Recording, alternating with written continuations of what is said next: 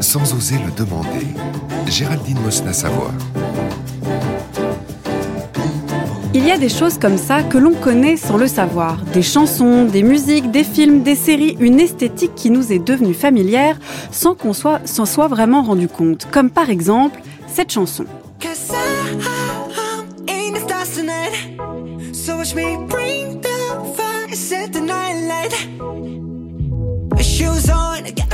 Vous ne connaissez peut-être pas son nom, mais elle vous dit quelque chose. Il en est de ces phénomènes qui, parce qu'ils sont justement des phénomènes, font désormais partie de notre environnement. Et il en est de même de la K-pop, cette pop culture venue de la Corée du Sud.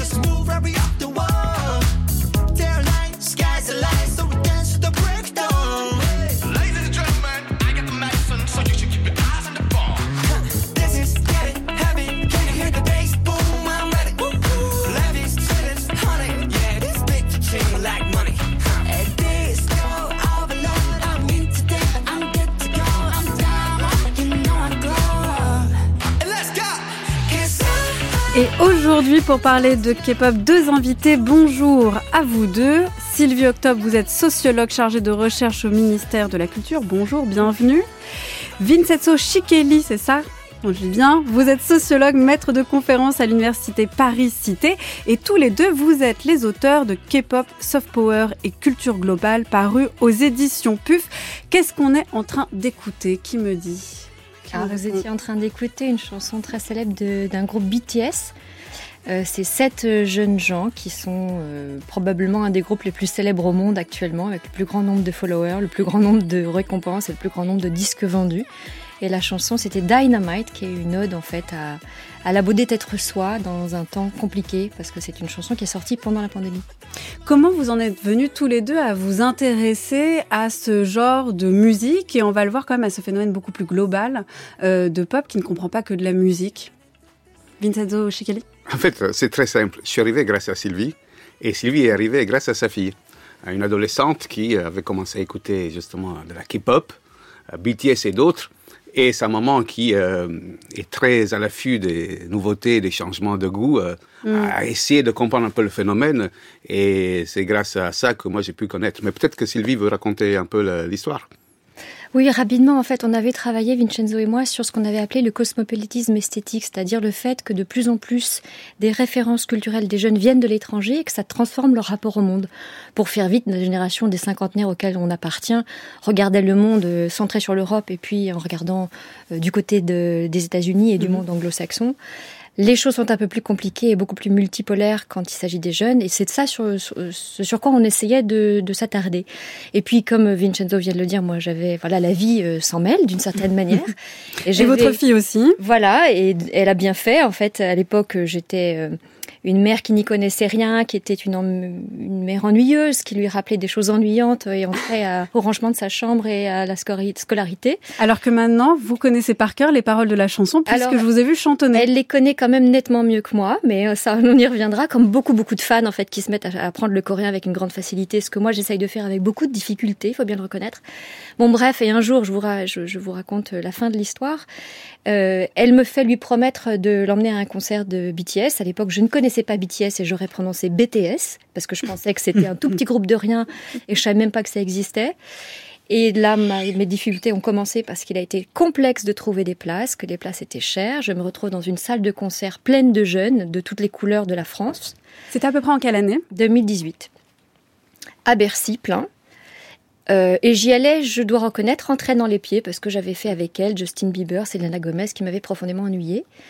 Euh, et puis là, euh, j'écoute et puis je me rends compte que sans m'en être vraiment aperçue, je me suis mise debout, je commençais à gesticuler frénétiquement comme les gens dans la salle.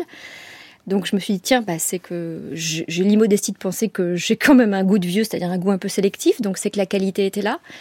Et puis j'envoyais des vidéos à Vincenzo en lui disant, mais regarde, regarde, c'est incroyable ce que je suis en train de vivre. Et je, je, regardais autour de moi et c'est là que j'ai eu le choc, quand même vraiment, euh, le cerveau de sociologue s'est réveillé, le choc de voir que tous ces jeunes dans la salle qui étaient pleines, donc c'était Bercy, c'est quand même pas une toute petite salle, chantaient en coréen. Parce qu'à l'époque, BTS chantait en coréen, ce qui n'est pas le cas là, ils chantent en anglais. Hein.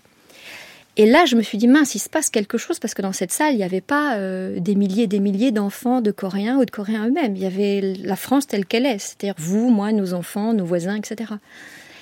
Et donc j'écrivais à Vincenzo de manière frénétique, mais c'est incroyable cette chose qui est en train de se passer. Et donc on a pris euh, cet objet-là pour prolonger nos travaux précédents, en fait, comme objet d'étude. Alors comment vous en êtes euh, venu après à, approfondir ce sujet de la K-pop? Parce que je le disais, la K-pop c'est pas que de la musique. On vient, on y vient d'abord peut-être par la musique, c'est ce qui se transmet, ce qui se diffuse le plus facilement mondialement. Mais vous parlez de l'aliu, c'est ça? Qu'est-ce que c'est que l'aliu, Vincenzo Chikeli En fait, c'est un mot chinois qui veut dire euh, vague euh, coréenne. Et pourquoi chinois? Parce que les Chinois étaient les premiers à subir cette vague. C'était la fin des années 90 des journalistes chinois se sont rendus compte que les jeunes chinois écoutaient une musique qui venait de Corée. Étonnamment, et donc on appelait ça la vague coréenne. Et vous avez raison de dire que c'est pas de la que de la chanson, donc la K-pop, il y a aussi le reste. À l'époque, à peu près 2002, euh, il y a un euh, K-drama, donc euh, une série télé coréenne mm. qui fait beaucoup de bruit, ça s'appelle le Winter Sonata, exporté, arrive au Japon.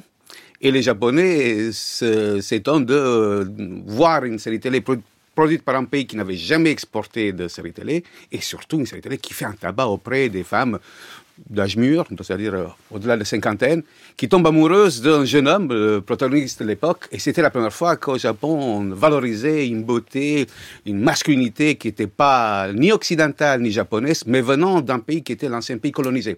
Donc vous imaginez cet impact, mm. et hum, ça commençait à faire du bruit. C'était les premières vagues, donc les pays voisins, la Chine, le Japon, et après le reste de l'Asie, de, de l'Est et Sud-Est. Alors on explique à l'époque, c'est normal, c'est les pays voisins, c'est comme si une télé italienne avait succès en euh, France, en Espagne, en Grèce ou en Tunisie. C'est normal. On, pensait que c'était une ère culturelle. C'est ce qu'on disait à l'époque. On parlait de proximité culturelle. Et en fait, euh, c'est pas vrai du tout parce que euh, une fois que cette vague a vraiment conquis l'Asie de l'Est, c'était le tour du reste du monde. Et on pourrait faire l'historique. Donc l'Amérique latine, l'Amérique du Nord, Proche-Orient, Afrique du Nord, Europe et l'Afrique maintenant. Oui, c'est une vague vraiment globale. Et, ça s'est passé comment en fait? En combien d'étapes? Ça, ça a commencé, vous l'avez dit, par l'Asie. Après, ça s'est diffusé. On était à peu près à quel moment en fait, à quelle à quelle période? Et qu'est-ce qui, selon vous, explique ce succès mondial, cette diffusion, euh, voilà, d'une telle euh, pop culturelle qui appartient au départ à la Corée du Sud? Bah, La première vague a trait à la géométrie variable des industries culturelles, c'est-à-dire que les les produits coréens se sont exportés chez ses grands voisins qui avaient des niveaux de vie supérieurs, des capacités d'achat supérieures, parce qu'ils faisaient des, pays, des produits de qualité pas chers. Hmm. De la même manière qu'en France, on a acheté du manga dans les années 70, c'était du produit qu'on croyait pour enfants pas cher. En fait, c'était pas forcément pour enfants, mais, ça, mais, ça restait pas cher.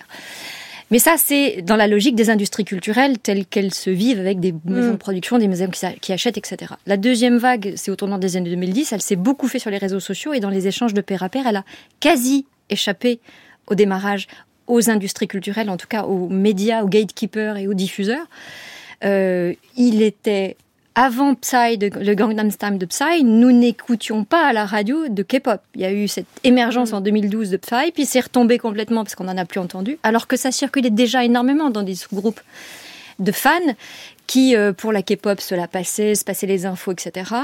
Et puis pour les K-dramas, les sous-titraient sur des plateformes illégales certaines, légales d'autres. Mhm. Donc il y a eu un vrai travail des fans qui ont contribué très fortement à la diffusion de cette, cette culture, ce qui fait qu'aujourd'hui encore, ce qui frappe quand on regarde le succès des groupes, si on reprend BTS en est un mhm. exemple emblématique, C'est l'intrication extrêmement étroite avec les fans. Il leur parle, enfin, juste, juste jusqu'à avant qu'ils se séparent, c'était pluri quotidiennement. Maintenant qu'ils sont en pause, ils continuent. Hein, celui qui Donc les BTS sont en pause, c'est ça? Ils sont en pause, oui, parce qu'ils doivent euh, s'acquitter de leur service militaire qui est obligatoire en Corée, puisque c'est un pays qui est encore en guerre. Il y a encore une conscription qui dure 18 mois pour les garçons.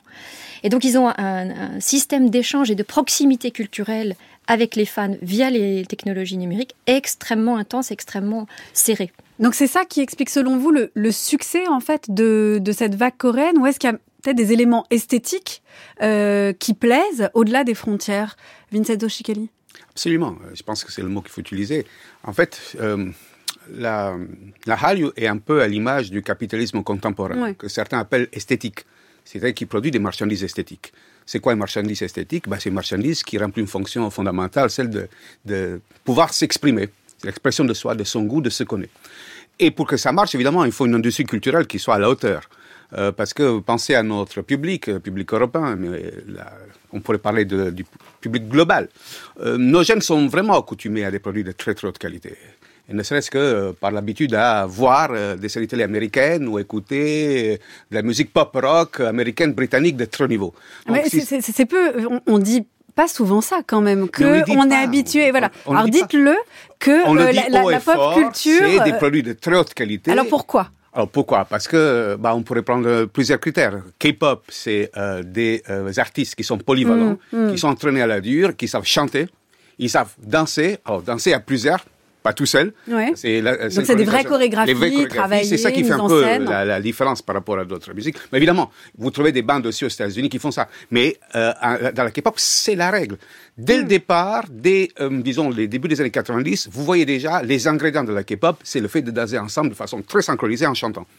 Euh, donc voilà, pour euh, ils savent danser, ils savent chanter. Euh, beaucoup d'entre eux deviennent des acteurs professionnels. Ils passent d'un média à l'autre, ils sont même capables après d'animer des émissions. Dans le cadre de la, des, des K-dramas, c'est le jeu d'acteur. Excellent. Hmm. Et aussi la, la, qualité des scénarios. Alors vous voyez, si vous êtes habitué à avoir des choses de qualité venant des États-Unis, de la Grande-Bretagne, d'Italie, France, etc., bon, euh, il n'y a aucune euh, raison de refuser ce qui vient d'ailleurs et qui est bien fait. Sylvie Octave, vous voulez réagir? Oui, il y a même un, Américain qui avait écrit un livre là-dessus, justement parce qu'on a tendance à penser que les produits des industries culturelles sont des produits de piètre qualité, en tout cas pas culturellement valides ou pas culturellement intéressants. Et il avait titré son livre de manière très rigolote, Everything Bad is Good for You. En fait, tout ce qui est mauvais, en fait, ça vous apprend plein de choses. Tout mm. simplement parce que le niveau de qualité entre le Starsky Hutch de mon enfance et le moindre, la moindre série télé américaine d'aujourd'hui est sans commune mesure. Et là, les standards américains ont, quand même établi des niveaux de qualité auquel, minimum auxquels on est habitué, y compris pour les critiquer.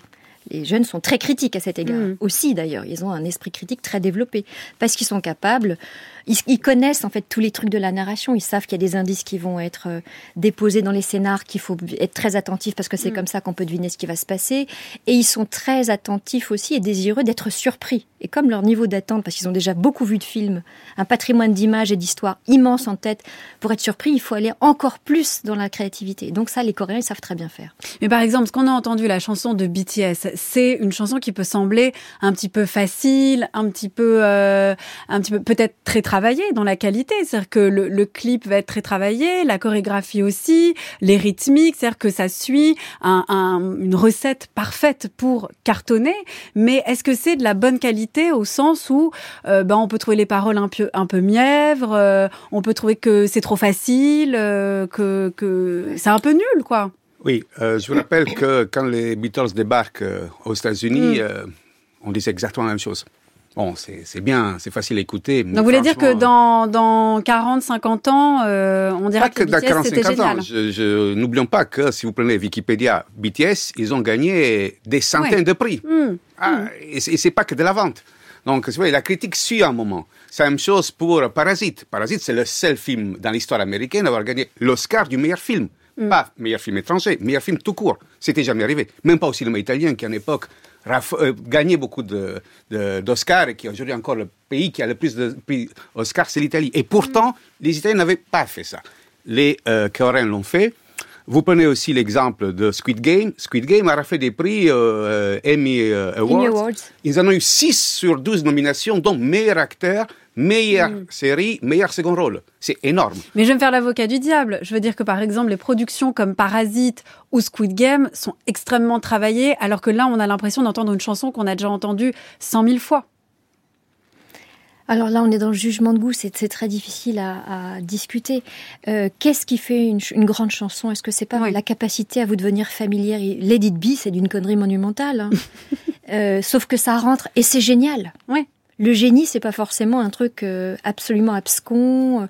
La pop, c'est faut, faut rappeler ce que c'est que la pop. le rock, comme le punk, c'est des musiques de revendication, de mm, mm, contestation. Mm, la pop, c'est à la base, c'est une musique pour vous accompagner dans votre vie de tous les jours.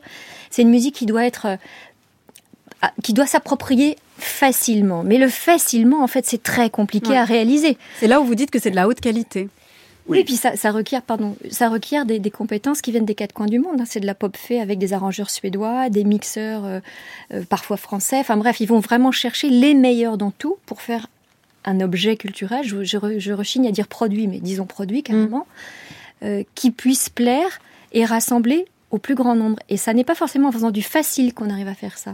Et puis, si je peux me permettre, là, on a pris un exemple.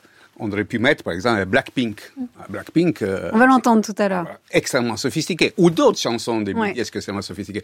C'était une chanson qui est sortie pour s'adresser au public parce que Sylvie l'a dit, le lien entre les idols, c'est-à-dire les idoles euh, des chansons et le public est un lien symbiotique. C'est un lien puissant, très fort, quasi fusionnel. Euh, d'ailleurs, le mot idol, ça veut dire ce que ça veut dire. C'est une forme d'idolâtrie. Et euh, pour euh, dire à leurs leur, fans qu'il fallait se motiver pour tenir face à la pandémie, ils ont sorti cette chanson au titre emblématique Dynamite. Mais on peut mm. prendre d'autres exemples. Mm. On va écouter tout de suite un extrait de Squid Game dont on vient de parler, un exemple qui est familier sûrement aux auditeurs et aux auditrices qui en tout cas regardent Netflix.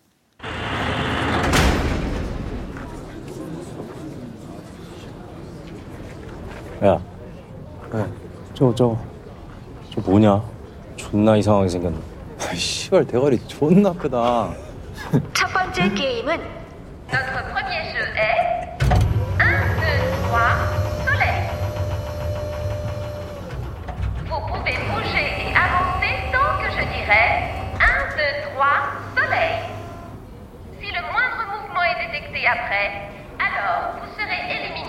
Éliminé. 1, 2, 3 soleil, c'est une blague Ils sont pas sérieux là On parie sur qui finit premier Ceux et celles qui franchiront la ligne d'arrivée sans se faire attraper dans un temps imparti de 5 minutes passeront cette première manche. Attention, que le jeu commence Attention 1, 2, 3, soleil Joueur 324 t'es fait avoir, crétin. Hein Hey, t'as éliminé, pauvre crétin. Arrête ton cinéma et lève-toi.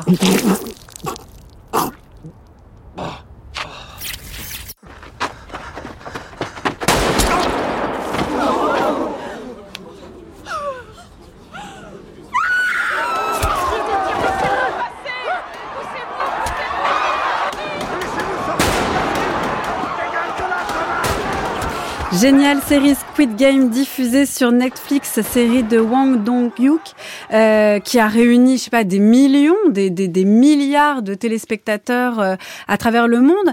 Là, on est dans la production donc euh, mais on n'est pas du tout dans un monde euh, acidulé pop. Là, il y a quelque chose de l'ordre des valeurs qui est beaucoup plus dur. Est-ce que c'est ça aussi l'Hallyu C'est un mélange en fait un peu contradictoire entre la radicalité de la vie, la violence, mais aussi des valeurs feel good, de fraternité, d'amour de soi, où on prend soin les uns des autres. Sylvie Octobre.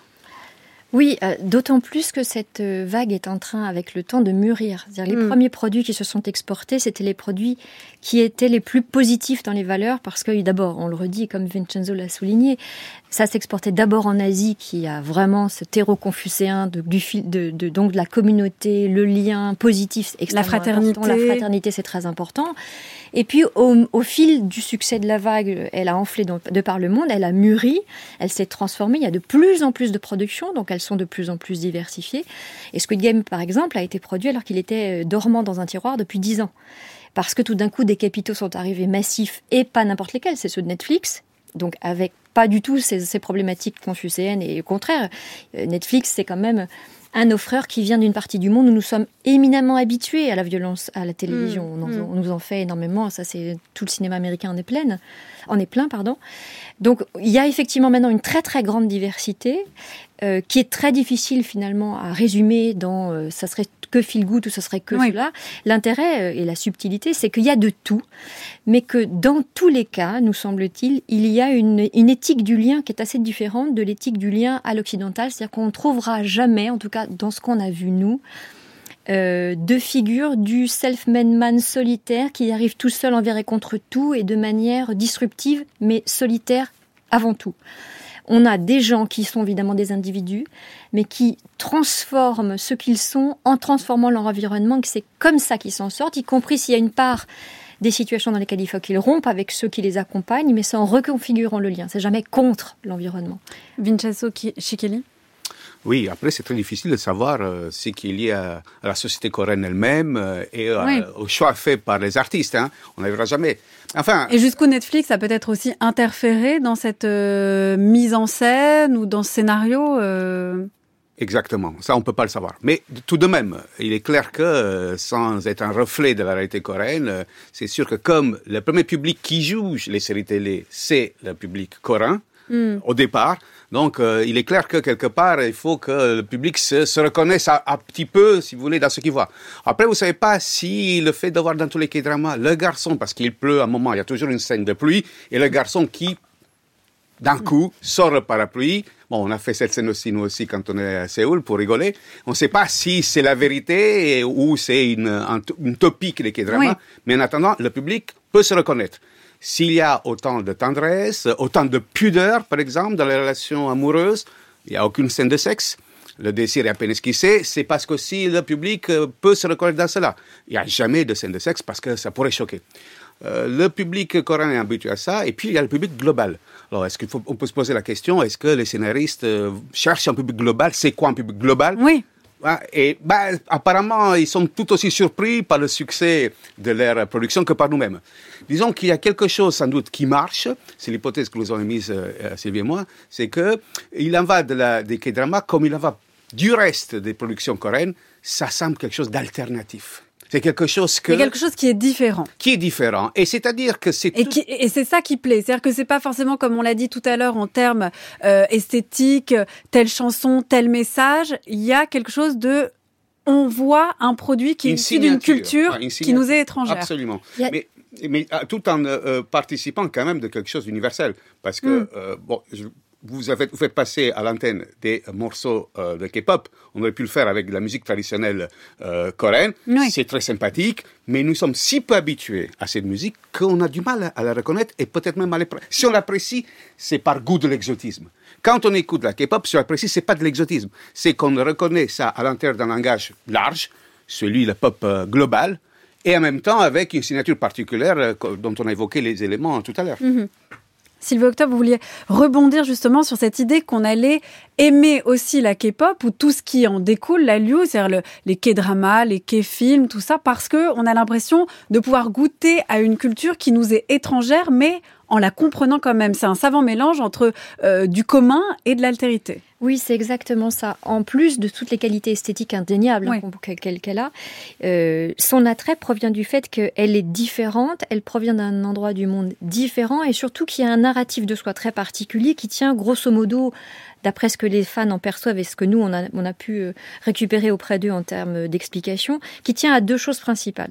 La première, c'est un narratif d'un pays qui est un petit pays, qui n'a jamais été impérialiste, qui n'a jamais été colonisateur, qui est un espèce de victorieux de l'histoire envers et contre tout. Un ancien pays, enfin un pays qui il y a 50 ans faisait partie des pays en voie de développement, qui avait un niveau de, de PIB inférieur à celui du Maroc, qui est aujourd'hui la septième ou la deuxième puissance mondiale en suivant les indicateurs dont, Mhm. dont on le considère, qui est devenu une puissance militaire mais qui n'est pas du tout jouer sa place dans le monde de matière militaire.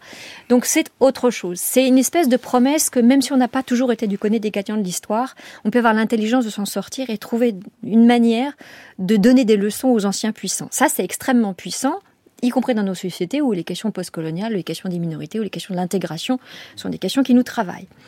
Deuxième chose, c'est le narratif a aussi une dimension culturelle extrêmement forte, que d'ailleurs le gouvernement a largement euh, soutenu, le gouvernement coréen, au-delà de la promotion de la Hallyu en tant que telle, c'est la promotion de la narration d'une nation qui a fait de la langue et de l'autonomie linguistique un de ses outils d'émancipation démocratique. Je m'explique au XVIe siècle, un XVe siècle, pardon, euh, un roi de, Corée décide de créer, de demander à ses érudits de créer un alphabet pour pouvoir écrire la langue coréenne qui se parlait, mais, mais qui ne s'écrivait que avec l'usage des signes chinois ou japonais. Donc en mmh. fait, ça soumettait la culture coréenne à l'influence de ces deux précédents colonisateurs.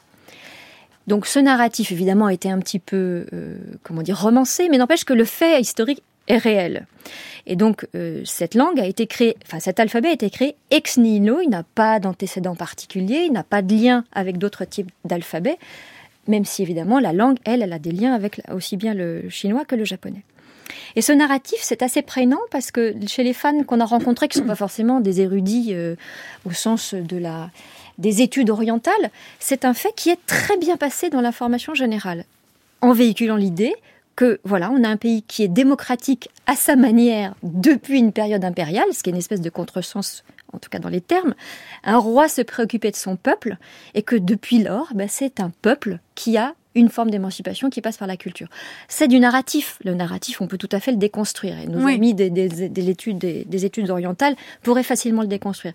Mais il n'en reste pas moins qu'il est très opérant dans l'attraction de cette vague. Donc ça veut dire que cette industrie globale euh, de la K-pop, elle est à la fois euh, presque inconsciente, elle dépasse euh, les frontières de manière presque spontanée, en même temps elle est très conscientisée, reprise, réfléchie, et elle est même véhiculée par le gouvernement sud-coréen qui va en faire un pouvoir revendiqué.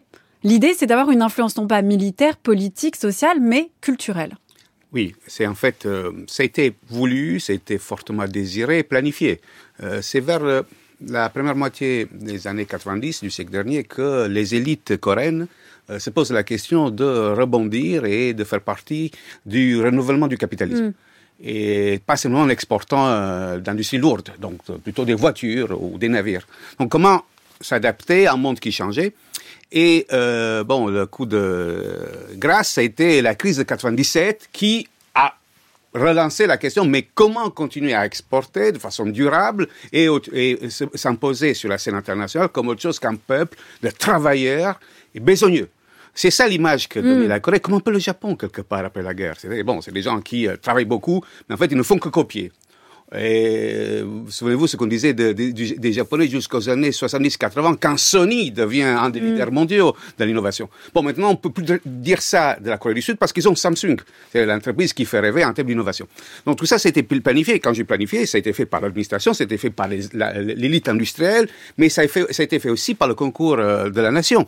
Euh, les, les, les... Chacun a été enrôlé, en fait, dans euh, cette fonction de faire briller la Corée au-delà des frontières et en bah, Dès les années 70, les Coréens ont compris que c'était quelque chose qu'il fallait faire, c'était travailler dur, était même euh, sous impulsion du gouvernement. Euh, c'était pas une démocratie à l'époque. Hein. Donc il fallait les inviter à travailler beaucoup. Ils l'ont fait. Et mais il y a un autre facteur qu'on oublie, c'est l'investissement colossal euh, dans l'éducation, euh, dans mm. l'école. C'est un, un, pays très éduqué. Si vous prenez les enquêtes internationales, donc PISA, eh ben les Coréens sont en tête du classement avec les Scandinaves tous les ans.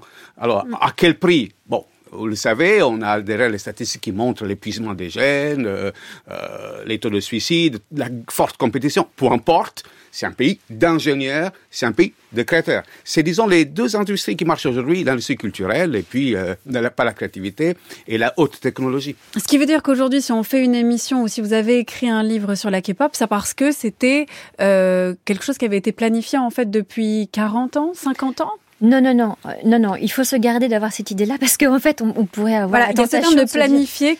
Qui est ambigu. Oui, oui, alors non, c'est pas ça. En fait, le, le Vincenzo a dit, et il a raison, qu'il y avait un problème, il y a la crise, une recomposition du capitalisme et la tentation Mhm. de trouver d'autres types d'industries qui étaient très porteuses et dont on percevait qu'elles étaient encore plus porteuses avec probablement moins de risques. Concrètement, c'est moins coûteux de faire une industrie musicale que de faire une industrie de, de paquebot. hein. Mhm. Donc, euh, c'est tout bête. Et les risques économiques sont moins grands aussi euh, à se lancer. Donc il y a eu ça, il y a eu aussi la convergence du fait qu'on on commençait à entrer dans le secteur des nouvelles technologies et que assez vite les opérateurs ont, ont compris que pour vendre des tuyaux, faut vendre des contenus. Parce que ça va ensemble. Mm. C'est-à-dire, Le tuyau tout vide, euh, c'est pas là où on fait beaucoup de marge. On fait du marge sur les contenus, en fait. C'est ça, les- c'est les contenus qui les rendent attractifs. Donc il y a ça.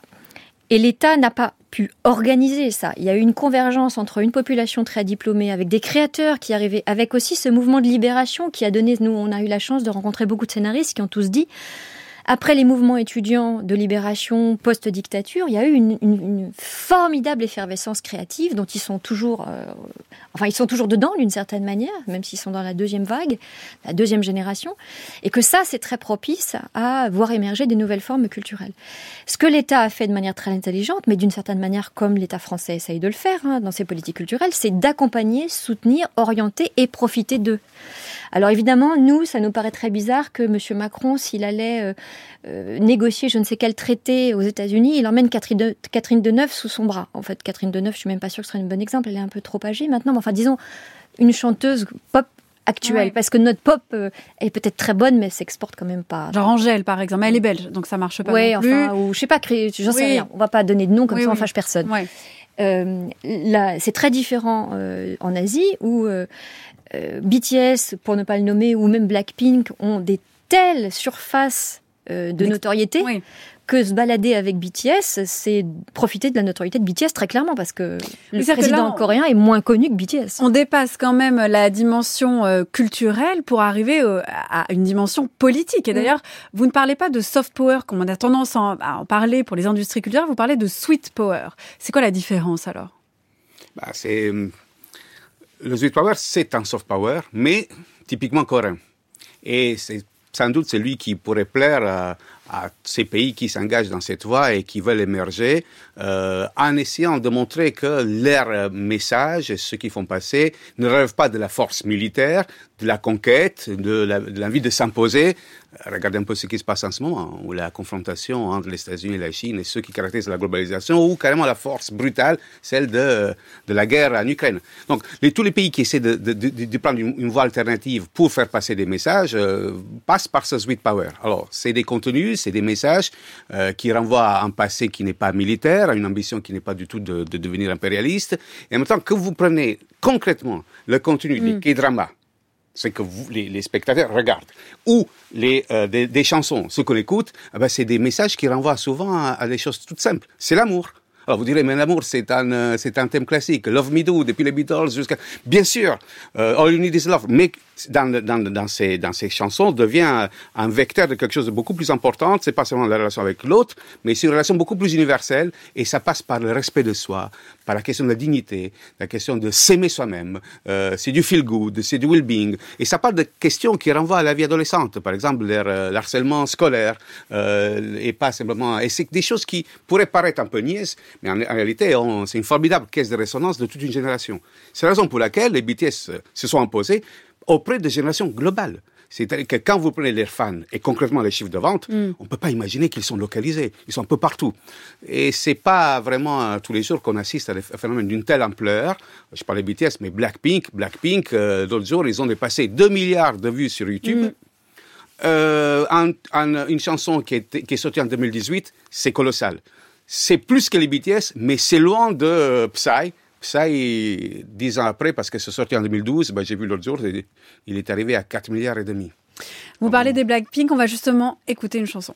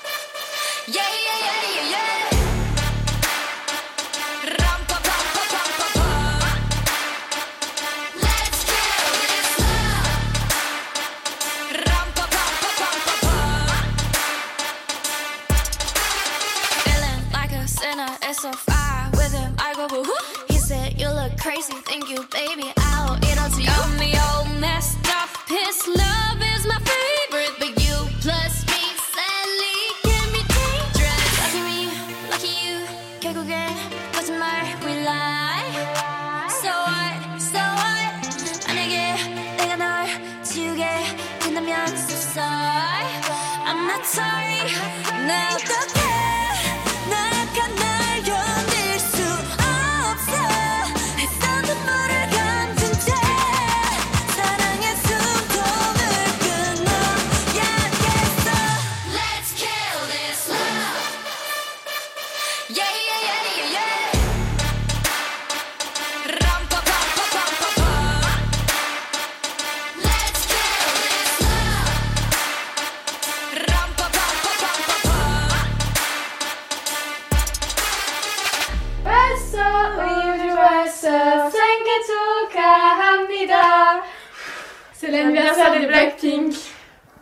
les lèvres à la coréenne qui dégradent et on se rebride un peu les yeux.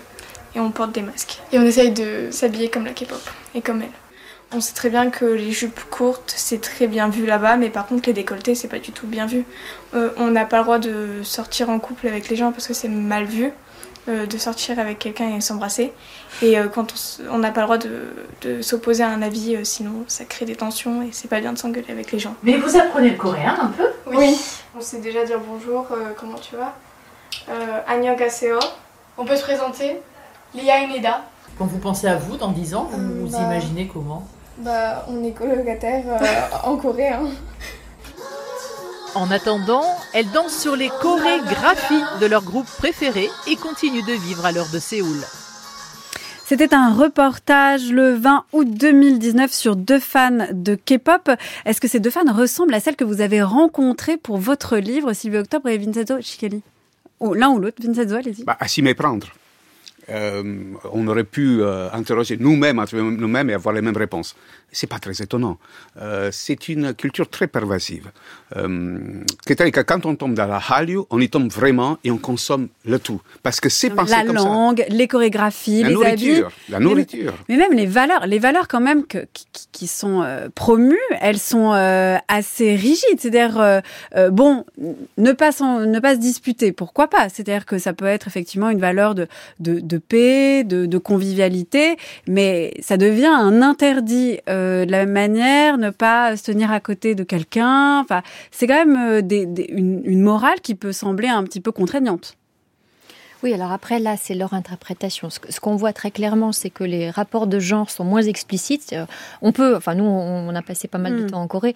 On voit des couples qui se tiennent la main. Ils ont même des, des, des, des démonstrations d'affection qui sont absolument charmantes. Le truc qu'on voit dans les films où le mec prend euh, le sac de la fille, euh, et c'est- ils le font vraiment. Enfin, je veux dire, nous, on était même un peu su- surpris parce qu'on pensait vraiment que c'était un truc de scénariste. Et en fait, non, dans la rue, ils font tout ça. Donc, à un moment donné, je dis à Vincenzo, tu vas prendre mon sac. Hein. T'es pas mon amoureux, mais tu vas prendre mon sac quand même. Sinon, moi, je suis la seule à porter mon sac. J'ai fait le pas. coup du parapluie quand Et même. tu m'as fait le coup du parapluie. Donc le coup du parapluie, la scène, euh, Alors, on qui venait tout le d'arriver, temps euh, sous la tout d'un coup, pluie. pluie terrible. Alors, Ouais. c'est le même soir qu'on était là, fatigué, 24 heures de voyage. Et puis, d'un coup, il se met à pleuvoir à la sortie du restaurant. Et là, je vois un combini en face et je me jette en faisant un vol plané. Je me retourne avec un parapluie. Bon, voilà, elle a eu sa scène de K-drama. Oui, donc il y a des choses comme ça qui sont. Et je pense que c'est attractif, notamment pour ces jeunes gens qui sont euh, confronté à une difficulté quand même. Le, débat autour du genre est devenu tellement prégnant, il y a tellement de possibilités, Mm. il y a tellement d'acceptation de différences. Tout ça est une bonne chose, mais ça rend la question plus complexe à, à affronter quand on ne sait pas encore qui on est et quand on est un jeune adolescent à faire des, des expériences.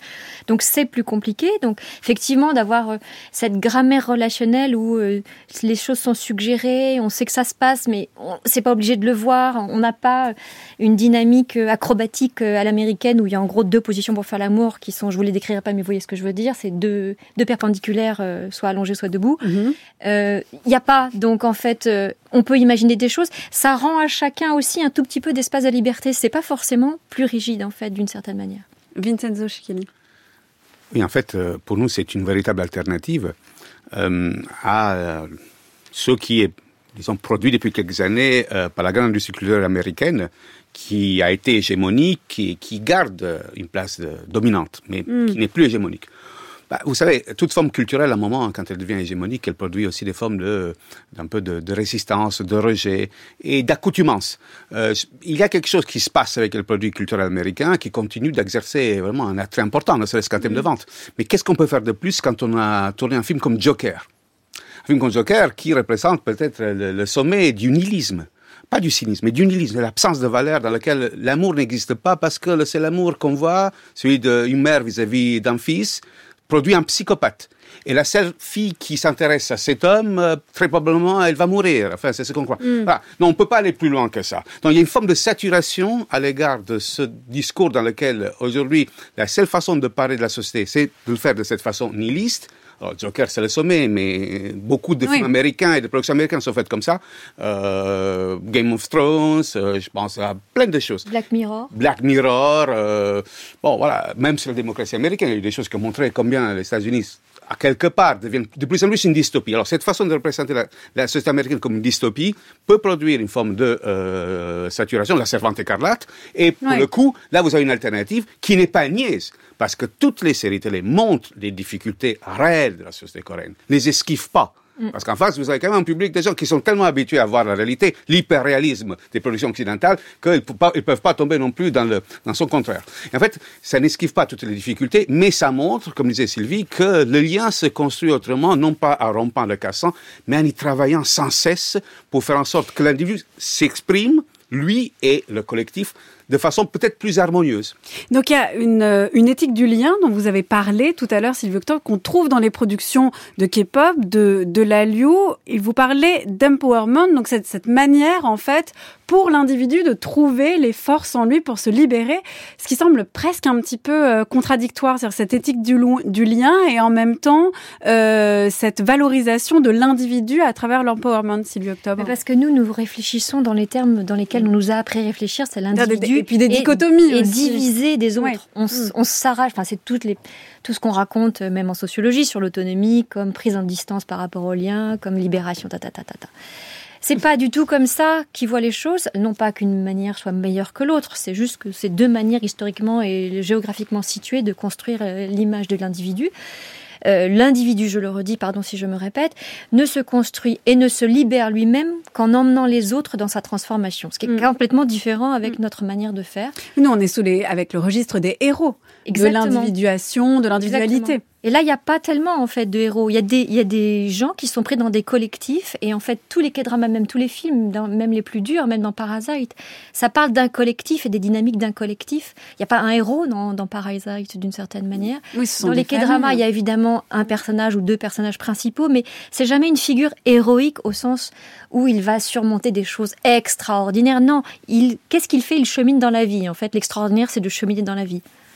Et donc, euh, par rapport à cette, euh, cette libération euh, de l'individu, mais en, en communauté, est-ce que euh, c'est aussi ce qui va plaire? C'est-à-dire de se dire, on peut se figurer la politique ou le rapport à l'autre d'une autre manière que l'individu face à la société ou alors un collectif un peu flou dans, laquelle je me, sens- dans lequel je me sens noyé. Vincenzo Schichelli. Oui, en fait, euh, une partie de notre, de notre jeunesse qui ne supporte plus euh, cet euh, degré de compétition Mm. qui mène un jeu à somme nulle. C'est, soit moi, soit l'autre. Ce qui est intéressant avec euh, la production coréenne, c'est moi et les autres, tous ensemble. Donc, ouais, dans ce point de vue-là, c'est une alternative qui reste assez crédible. Et n'oublions pas non plus que En fait, nous continuons de penser que nos valeurs à nous sont celles qui régissent le monde. Bon, il a fallu passer par la Coupe du Monde au Qatar pour se rendre compte que c'est pas vrai. Qu'il y a d'autres pays, d'autres cultures qui revendiquent que leurs propres valeurs soient reconnues. Alors pourquoi je dis ça? Parce que tout simplement, on a des dizaines de, de nos étudiants et étudiantes qui disent il y en a marre de voir des séries télé où il y a que du sexe. La pudeur, ce n'est pas quelque chose pour les nier, c'est une valeur. Moi, par mon éducation, j'ai été élevé à une vision très pudique des relations entre les hommes et les femmes. Je veux voir ça à la télé. Alors que si je regarde les séries télé françaises, américaines ou britanniques, ben, je n'aurai pas ça. Donc, il y a un véritable décentrement qui est en train de s'opérer. Nous vivons dans un monde qui se veut inclusif, dans le Mm. sens propre du terme. Et alors, la, la- la- production culturelle à Liu propose cette forme d'inclusivité, c'est-à-dire des valeurs qui peuvent plaire aux Occidentaux, mais aussi au Proche-Orient. Ça se vend très bien. En Afrique du Nord, ça se vend bien. En Afrique subsaharienne. Il y a des populations qui peuvent se reconnaître dans quelque chose qui euh, ne ressemble pas tout à fait à ce que nous savons faire. D'où l'on voit aussi le, le- le rôle des fans, c'est-à-dire qu'ils sont vraiment presque à égalité. Euh, quand vous parliez des idoles, c'est pas les stars qui sont euh, individualisées. On voit bien que c'est une culture qui est fondée quand même sur la sérialité. Euh, Il y a des produits, les, les- les objets en fait sont produits en série, mais avec euh, euh, des individus qui n'en sont pas. Ce sont des groupes. D'ailleurs, les groupes de K-pop, c'est plusieurs membres. Il y a jusqu'à 20 membres. Donc on voit bien en fait qu'il y a une sorte de, valorisation de ce lien multiple, Sylvie Octobre. Oui, oui, et qui favorise un discours sur l'inclusion qui est relativement euh, nouveau. Je vais en prendre un exemple. Vous avez probablement en tête le film The Eternals, qui est un Marvel, un blockbuster récent. En gros, c'est des super-héros, ils sont éternels, comme le nom l'indique, ils ne peuvent pas mourir et ils viennent sur Terre pour protéger la Terre de grands méchants qui, à un moment donné, vont forcément réapparaître. Le pitch est tout à fait classique.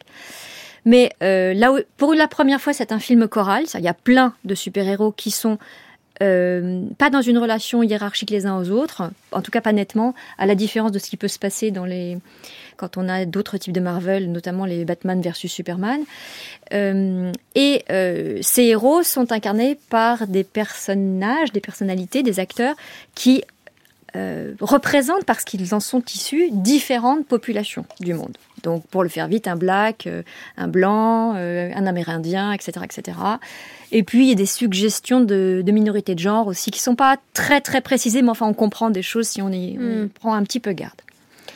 Et puis, dans ce Marvel, à un moment donné, il y a euh, un, personnage indien qui est figuré par un acteur indien qui lui-même euh, joue le rôle d'un acteur indien. Sa couverture, c'est d'être un acteur. Et euh, qui se passe à Bollywood. Donc c'est particulièrement intéressant parce que c'est Hollywood citant Bollywood, Bollywood étant le premier marché mondial du film. Donc on voit bien l'inclusivité, elle est là. Très clairement, il s'adresse à tout le marché du film de Bollywood. Et cet acteur, euh, ce personnage, pardon, à un moment donné, dit dans le film à un de ses corélégionnaires, ah, euh, qui lui dit qu'il est très célèbre. Oui, euh, lui répond-il, je suis très célèbre, mais je suis beaucoup moins célèbre que BTS. Il n'y a aucune référence autrement à BTS dans le film, qui par ailleurs fait une des musiques du film, si ce n'est cet échange qui n'a aucune nécessité scénaristique, mais aucune, qui est juste un message pour envoyer. Je m'adresse aussi au public d'Asie, aux publics qui sont couverts par BTS, qui sont en Asie, et aussi les publics des jeunes qui de toute façon seraient récupérés parce que c'est un Marvel qui est pour eux. Et ça, ça nous a frappé parce que c'est un discours très inclusif. Et nous, c'est une question qu'on s'est posée quand on a travaillé auprès des fans, qui était une interrogation probablement venue du fait qu'on est des sociologues de l'Ouest, de dire bah, finalement les groupes, ils sont pas très inclusifs dans ce qu'ils présentent, qu'ils sont tous beaux, ils sont tous euh, coréens, ils, sont, ils se ressemblent de l'extérieur, alors même Mhm. s'ils sont très différents. Qu'est-ce que ça d'inclusif alors même que nous sommes habitués à une version de l'inclusion qui est une version euh, Diversifiée. diversifiée et on, on coche des cases quoi. Ouais. On veut ce que De je veux dire, on mixité. est- on, on énumère en tout cas. Ce qui est une manière de dire que le discours universel ne marche plus spontanément. Il faut l'incarner de manière diversifiée. Et quand on posait la question aux fans, ils disaient mais c'est pas du tout ça la diversité. C'est pas montrer un jaune, un blanc, un rouge, un truc parce que de toute façon on est dans une époque où il y a tant de catégories qu'on va jamais y arriver. Non, c'est nous parler de quelque chose qui peut nous toucher tous. Et c'est ça qu'ils arrivent à faire avec leur message. Et c'est ça qui nous a semblé extrêmement intéressant à analyser en termes d'empowerment, c'est-à-dire une fois qu'on a dit ça, qu'est-ce qu'ils font avec ce message qui les touche En quoi ça leur donne de la force En quoi ça leur donne des ressources En quoi ça leur donne confiance En quoi éventuellement ça peut nourrir pour eux des projets de vie réels, fantasmés, peu importe, on a tous des fantasmes quand on a 20 ans, c'est ça qui nous pousse en avant. Et ça, ça a été extrêmement intéressant à regarder que nous avons essayé de faire dans la deuxième partie de cet ouvrage. Mais là, vous décrivez en fait euh, l'effet positif que les objets culturels de la K-pop ont sur euh, ces consommateurs, mais il y a aussi quand même tout un système industriel qui est extrêmement rodé, qui est strictement euh, contrôlé, c'est-à-dire que les, les, chanteurs, les acteurs euh, de la K-pop, ils ont leur image qui, qui, est contrôlée, ils ont une apparence, ils sont euh, mesurés en permanence. C'est quand même une, une société du, du contrôle euh, qui promeut peut-être des valeurs de, de diversité, d'inclusion, et qui quand même surveille chacun de, de, de, ces, de ces figures comme si c'était leur propre produit. Vincenzo Chicali. En fait, euh, toute l'une a, a, son dark side. Voilà. Dark side. Mais, eh ben, l'industrie culturelle coréenne et non coréenne, là, ben, les fans le savent. Les consommateurs le savent.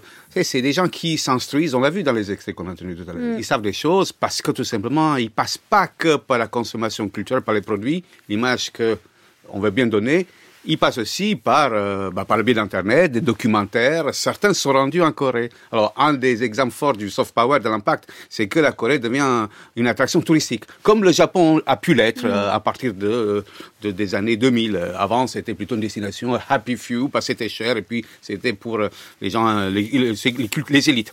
Alors, les, fans le savent et ils font la différence. Ils, ils savent distinguer. Bon, nous, dans le, dans le livre, on a analysé, oui. c'est une forme particulière du capitalisme, parce que tout à l'heure, on a parlé de sweet power. C'est le soft power à la coréenne, mais il y a aussi un capitalisme esthétique à la coréenne qui est ce capitalisme de l'entertainment. Mm. Euh, mais en quelque part, si vous voulez, euh, il fallait que euh, les Coréens inventent quelque chose de nouveau, comme les Japonais l'ont fait avec Toyota. Toyota est à l'automobile ce que est l'entertainment à l'industrie culturelle. Une forme très particulière de... Donc un nouveau mode Un nouveau mode. Toyota était le succès ouais. du Japon, c'était le modèle alternatif au Fordisme tout en s'en inspirant, eh ben, l'entertainment capitalisme est une formule coréenne qui fait partie d'un ensemble beaucoup plus large. Parce qu'en fait, le système de contrôle sur les idoles ou sur les stars, il existe aussi aux États-Unis. Comme Miley Cyrus faire des dérapages, ce sont des dérapages extrêmement utilisés, si ce n'est contrôlé, j'en sais rien, je ne suis pas dans sa tête. Mais en tout cas, ce qui est intéressant, c'est du point de vue des fans, l'idée que tout est mesuré, tout est pensé, ne les choque pas. Ce qui est intéressant, c'est qu'ils retiennent qu'on leur propose pas le même discours. D'un côté, on leur propose un discours de la disruption permanente. Alors, euh, la famille Kardashian, euh, Miley Cyrus, euh, mm. de l'hypersexualisation, d'une certaine manière de la de l'émancipation féminine par la revendication de l'hypersexualisation de son propre corps, ce qui est une manière de le faire, ce qui n'est pas toutes les manières de le faire quand on voit Nicki Minaj twerker et qu'elle, enfin, on connaît la, la, fameuse séquence où elle se met sur les genoux d'un rappeur et qu'elle le fait bander en, en, public et le mec il sait plus où se foutre. Et ça, c'est de l'empowerment féminin. C'est une manière de le voir. Pourquoi pas? Moi, je n'ai pas de jugement moral. Simplement, ce qu'on a retenu nous dans les dans les, dans les entretiens, c'est que les jeunes, ils sont en attente d'autres choses, notamment les jeunes ouais. filles. D'autres d'autres manières de figures, d'autres rapports. Voilà. Et donc, ce que ça leur propose, c'est des, des modèles dans lesquels c'est pas, ça passe mm. pas par le, la, le, rapport à la sexualisation. Par contre, ça passe par un rapport à la psychologisation des positions. En fait, tous ces dramas mettent en scène des jeunes femmes qui souvent sont les adjuvants à la motivation de transformation des jeunes hommes qui amènent les jeunes hommes à parler, c'est-à-dire à venir sur les terrains qu'on appelle le terrain du féminin, pour aller vite, euh, qui appellent les jeunes hommes à accompagner les transformations ensemble. Et ça, c'est une autre manière de vivre l'empowerment, qui aussi sont des jeunes femmes, on le voit dans les K-dramas, qui passent au monde, dans le monde du travail, qui deviennent actives. Ce ne sont pas du tout des femmes euh, qui seraient dans la position qu'on a connue hein, dans la littérature occidentale, de la coucheuse de l'homme, mais qui se met ensuite à son La service. femme de l'ombre. La femme de l'ombre. C'est pas ça. C'est des femmes qui les mettent au travail et qui se mettent au travail psychologique et réel en même temps. Vincenzo. Alors, tout n'est pas prévu, bien évidemment, mais il y a des choses qui, après, sont c'est le bonheur des effets non voulus, non planifiés. Euh, par exemple, cette insistance, cette mise en scène de l'éthique du travail. Oui. à la coréenne, comme font euh, les pays asiatiques. Ben, ça marche, parce que, euh, on a dit tout à l'heure, hein, il y a ce lien très fort entre les fans et les idoles, qui voient euh, leurs leur stars, leurs chanteurs préférés, toujours en train de s'entraîner, mm. des heures et des heures d'entraînement. Euh, même quand ils sont fatigués, ils montrent qu'ils sont fatigués. Mais quand même, ils essaient, ils essaient d'améliorer. Et ils les suivent, ils les suivent toujours. Bon, ces séances d'entraînement, euh, finalement, euh, donnent une image positive parce qu'on se rend compte que, bien sûr qu'il y a du talent, mais on n'y arrive pas les efforts. Voilà, l'image de l'effort renvoie euh, à quelque chose de beaucoup plus démocratique que le talent parce que tout le monde n'est pas John Lennon. Tout le monde ne sait pas écrire comme Bob Dylan. Or, précisément, à part les biographes et les fans absolus, personne ne sait comment Bob Dylan est devenu le génie absolu, qui a eu même le prix Nobel. On ne le dit pas. Même on lui, il ne le sait pas, On ne le sait pas, alors que c'est quelqu'un qui a appris. On oublie qu'il a appris énormément, parce qu'à New York, là, il apprenait, il a rencontré des personnes qui lui ont aussi appris à faire des choses. Ça, on le sait, mais c'est les biographes qui le savent. On oublie que les Beatles étaient des bosseurs absolus, alors qu'on parle d'eux comme le talent pur. Paul McCartney, c'est le talent pur. Non, c'est pas vrai. Paul McCartney, c'est le talent plus le travail colossal. Alors, ce que donne, ce que l'image que l'on a K-pop, c'est le travail, le travail sur soi, y compris en passant par la chirurgie esthétique.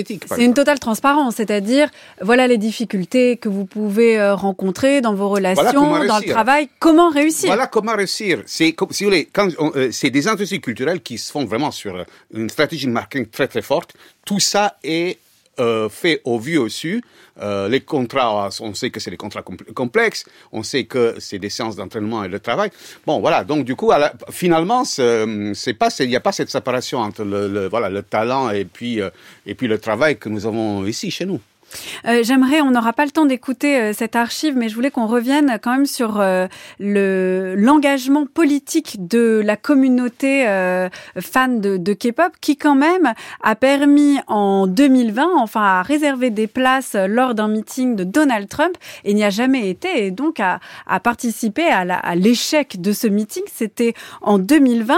Euh, cette communauté qui est morale, qui est transnationale, qui n'est pas politisée, mais qui véhicule quand même des valeurs politiques, elle s'engage en fait. Elle est beaucoup plus politique qu'elle ne le dit, Sylvie Octobre. Elle est en fait très politique sur le plan des valeurs, mais pas du tout politique sur le plan de l'engagement politicien. Et partisan. Mais voilà, partisan. Ouais. Mais elle est effectivement très politique sur les valeurs et d'une puissance euh, assez impressionnante parce que vous l'avez dit, elle est transnationale et elle est hyper organisée. C'est-à-dire que les groupes de K-pop ont des fandoms qui sont hyper organisés depuis très longtemps parce que je vous l'ai dit. On appelle ça même l'army dans le cas de Alors, la communauté des oui, fans de BTS. Oui, alors c'est un jeu de mots parce que ça veut dire Adorable Representative of the Youth. Donc en fait, c'est c'est un truc qui devrait être très doux, sauf que l'acronyme le devient moins.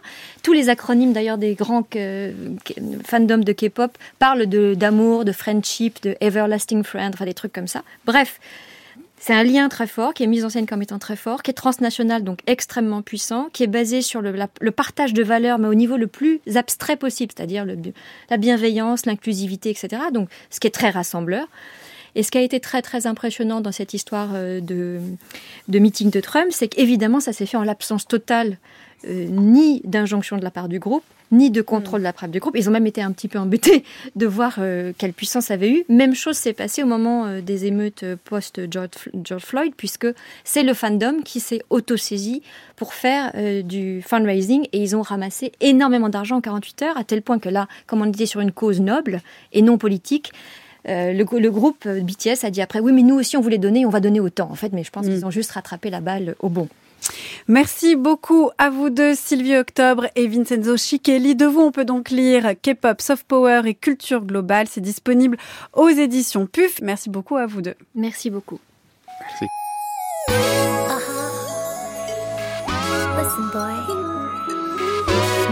Love story.